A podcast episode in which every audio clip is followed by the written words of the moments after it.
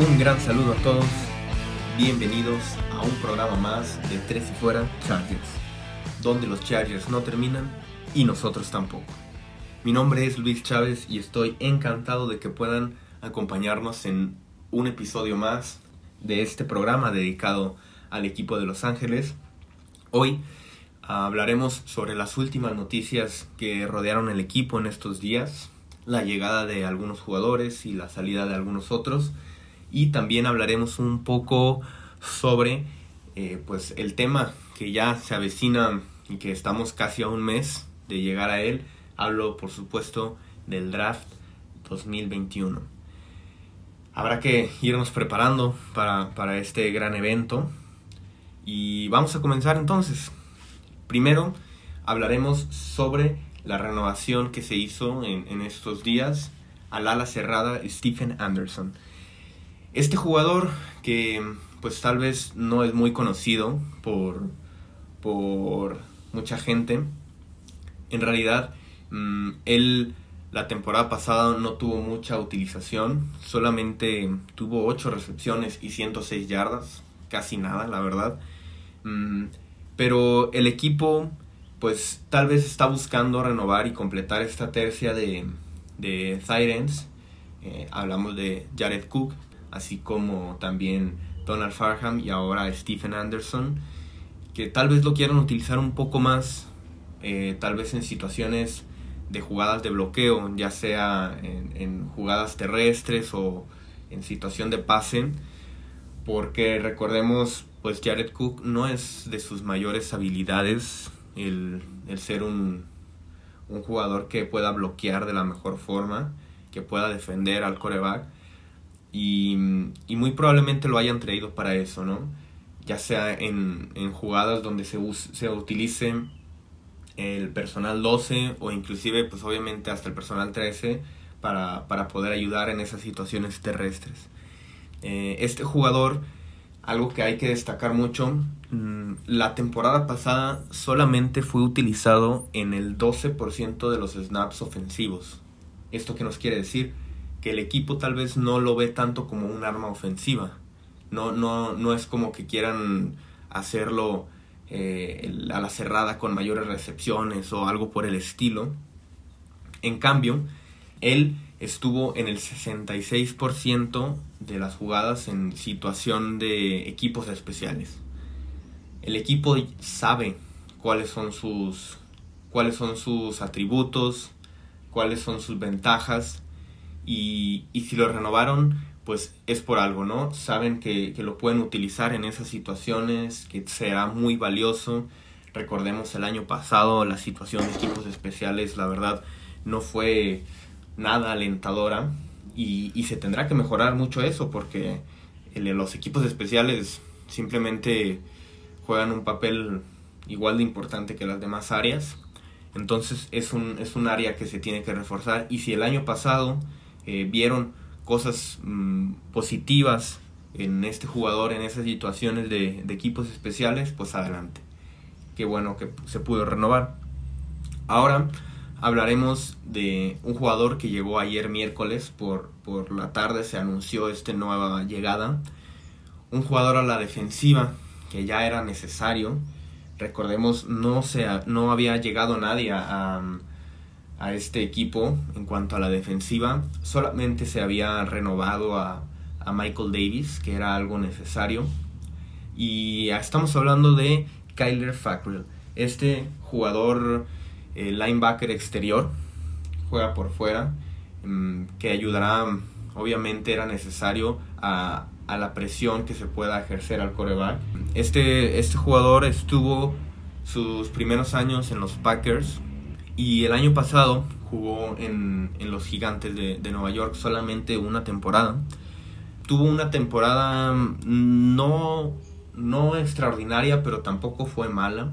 La verdad es que si uno se pone a ver por ahí los videos este, de los highlights en YouTube, se dará cuenta de que, de que este jugador tiene con qué, con qué poder ayudar al equipo algunas de sus estadísticas de la temporada pasada, solamente tuvo cuatro capturas y, tuvo una intercepción, algunos la recordarán, ¿no? Esa intercepción en el equipo, en el partido, perdón, contra Dallas, el último partido antes de que Dak Prescott pues se lesionara en ese partido, de hecho, eh, fue esa intercepción que lograron regresar hasta la zona de anotación y mm, este jugador pues llegará a reforzar ¿no? esa parte que era tan necesaria. Recordemos que en, en cuanto a esa posición de linebacker eh, exterior, solamente se contaba con Uchena Nwosu, Jesse Lemonier y Emeke Ekbule. En realidad, solamente el primero de ellos tuvo una temporada buena la, la, la pasada y tampoco fue como una temporada extraordinaria tampoco. Tienen mucha similitud en cuanto a los números estos dos jugadores, me refiero a Uchena Nwosu, que estuvo con Los Ángeles el año pasado, y a Kyler Fackrell, que es el que llega. Eh, tuvieron números similares en cuanto a tacleadas, en cuanto a sacks y también en las presiones que se hizo al coreback. Cada uno jugando por un lado, tal vez sea mm, un, un tema que, que, se va a tocar, que mm, puede ilusionar un poco al equipo. No son los dos jugadores élite, pero son jugadores que pueden cumplir. Tal vez sí se necesite reforzar esa parte en el draft para crear un poco más de, de profundidad en esa posición, ¿no? Poder poder tener esa flexibilidad de utilizar diferentes jugadores porque los linebackers interiores pues estos están un poco más reforzados, ¿no? Ahí tenemos a Kenneth Murray también.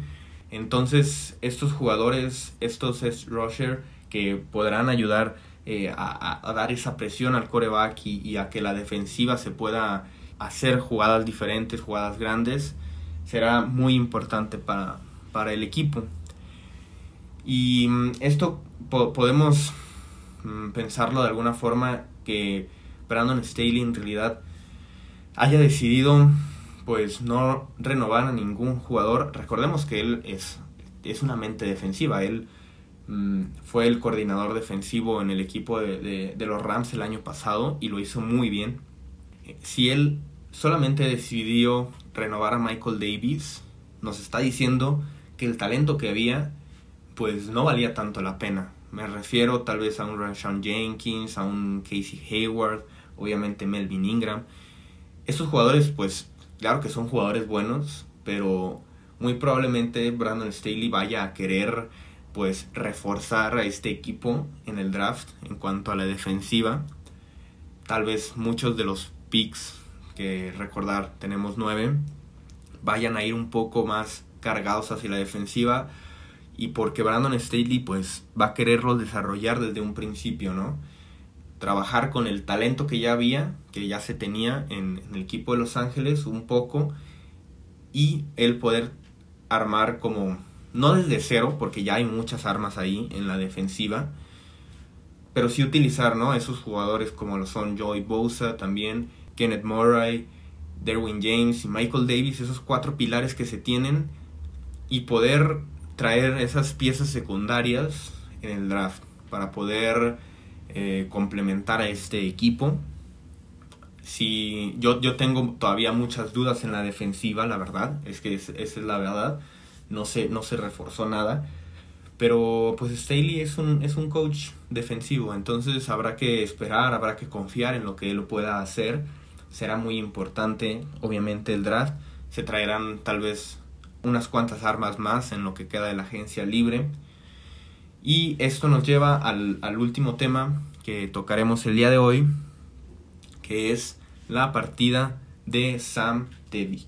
Este tackle ofensivo y que es la, el último de los, de los que quedaba, ¿no? Eh, ya se renovó a excepción de eh, Brian Bulaga, pero con la llegada de Corey Linsley, con la llegada de Ode Abushi y de Matt Failer, ya la última posición que quedaba en duda, pues era la de tackle izquierdo, ¿no? Esta posición que jugó Sam Tevy el año pasado.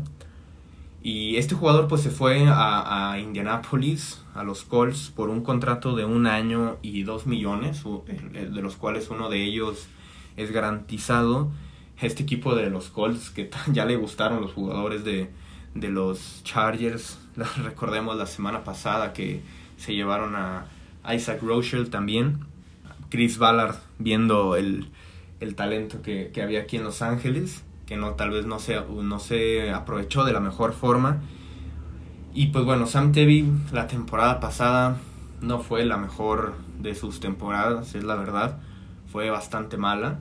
Jugó él la mayoría de los partidos como, como tackle izquierdo. Y algo bueno que yo tengo como un punto para, para defender un poco a Sam Tevy. Él sus primeras temporadas las jugó como tackle derecho, él era un tackle derecho. Y la temporada pasada pues tuvo que hacer esa transición a tackle izquierdo. Y obviamente no es lo mismo, no es para un jugador es muy complicado, ¿no? Cambiar de lado eh, es, es bastante difícil y se notó la temporada pasada. Simplemente esto que nos dice que se buscará reforzar ese tackle izquierdo, ese lado izquierdo en el draft. Porque ya no hay en el equipo, en el roster ya no queda. Tal vez habrá otra posibilidad de que en la agencia libre, como ya habíamos comentado en programas anteriores, que pueda llegar un jugador como Alejandro Villanueva. Mm, yo la verdad lo, lo veo un poco difícil. Sería pues invertir mucho en la línea ofensiva, ¿no? ya con los contratos de Corey Linsley, de Brian Bulaga y de, de Alejandro Villanueva, si es que llega, pues sería una línea ofensiva bastante cara y a veces no es tan bueno. Si es, es necesario apuntalar esa parte, pero no meter todo el dinero del equipo en eso, ¿no? Esa podrá ser una opción. Y si llegara Alejandro Villanueva, pues sería bastante bueno. El equipo tendría otro, otro experimentado, un talento que ya se demostró en la NFL, entonces sería asegurado, ¿no? Pero, pues será entonces el draft, el lugar en donde se, se pueda buscar este tackle izquierdo. Este, mm, este draft en el que hay bastantes prospectos en cuanto a la posición de tackle. El equipo de, Los Ángeles, recordemos, en este primer pick tiene la posición 13 en el draft. Es una, para mí, la verdad es una posición bastante buena porque yo veo 13 o 14 jugadores que valen completamente la pena en cuanto al talento. Obviamente estamos hablando de los de los corebacks, pero pues el equipo de, Los Ángeles no necesita coreback, entonces no llegará ningún coreback y, y los cuatro corebacks que están ahí se irán antes de que le llegue a, a Los Ángeles. Hablamos obviamente de Justin Fields, de Trey Lance y de también de Zach Wilson, porque pues Trevor Lawrence se irá a, los Jaguares. Pero los jugadores que quedan después de esos cuatro corebacks, pues son bastante buenos. Y estoy hablando de, receptores, de un ala cerrada, que todos conocemos, Kyle Pitts, de dos cornerbacks, que son muy buenos también, y de tres tackles ofensivos, que también será muy difícil, por ejemplo, que pueda llegar un jugador como Penny Sewell, que es el tackle eh, que está más alto ¿no? en, en, los draft board. Em, pero pues quedan ahí jugadores. Y la verdad es que cualquiera de estos jugadores que pueda llegar al equipo de Los Ángeles mm, será pues de bastante ayuda. Si por ejemplo al equipo le, le, le cayera alguno de los receptores, de los tres receptores que estoy mencionando, pues obviamente el equipo no va, pues no va a pasar de ellos. No, no es como que si ya se fueron los tackles, los dos tackles que quedaban en el draft, por ejemplo, hablamos de que ya Penny Sewell será un prospecto top 5 seguramente y ahí está también eh, Rashawn Slater y también Christian Dariso que valdrían la pena, ¿no? En ese pick 13. Pero si ellos dos ya se fueron, no es como que el equipo vaya a buscar o hacer un reach por otro tackle ofensivo que no valga la pena. Entonces quedarían tal vez por ahí, pues, alguno de los tres receptores que pueda ser uh, Jamar Chase, Devonta Smith o Jalen Waddle. Imagínense alguno de estos tres llegando al equipo de Los Ángeles, sería pues un espectáculo increíble como arma para Justin Herbert. Recordemos que el próximo año es el último en el contrato de Mike Williams. Habrá que ver si falta mucho pues, pero si se renueva, Tal vez el equipo vaya a buscar un wide receiver en este draft para complementar esa parte. Y los otros dos jugadores que nos quedan son dos corners. Estos dos jugadores a la defensiva que también son muy buenos, bastante buenos, y que podrían ayudar bastante al, al equipo. Se necesitan esos corners, se necesita también talento a la defensiva. Entonces el equipo de Los Ángeles está en una posición justa para poder ir por un talento de los del top 14, top 13. La verdad es que todos estos jugadores son muy buenos y, yo pienso que cualquiera de estos llegaría de forma de forma muy buena al equipo, sería una, un refuerzo bastante bueno. Obviamente el equipo buscará la posición de, eso es lo que yo creo, la posición de tackle, ¿no? De tackle ofensivo. Pero si llegara alguno de los otros jugadores, pues no creo que se pase, ¿no? Por él. Pero pues bueno, eso también ya será tema de, otros programas. Tenemos todavía eh, un mes más o menos, poquito más, para prepararnos para el draft. Tenemos, tendremos, perdón, bastante contenido aquí.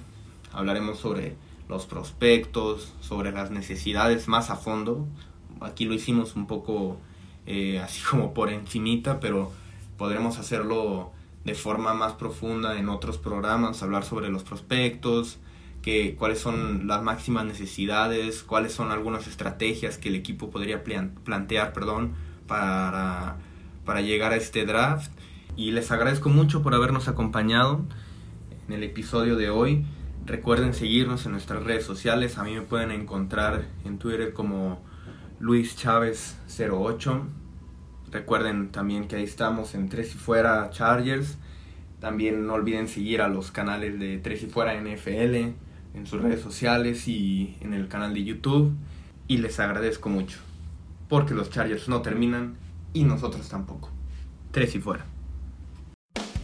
Hola, soy Rudy Jacinto, creador de Tres y Fuera. Si te gustó el programa de hoy, suscríbete a este y otros podcasts de la familia Tres y Fuera tres y fuera NFL, tres y fuera fútbol, tres y fuera de tu equipo favorito y claro, el canal de tres y fuera YouTube con videos todos los días, porque si tu equipo existe, tres y fuera lo cubre.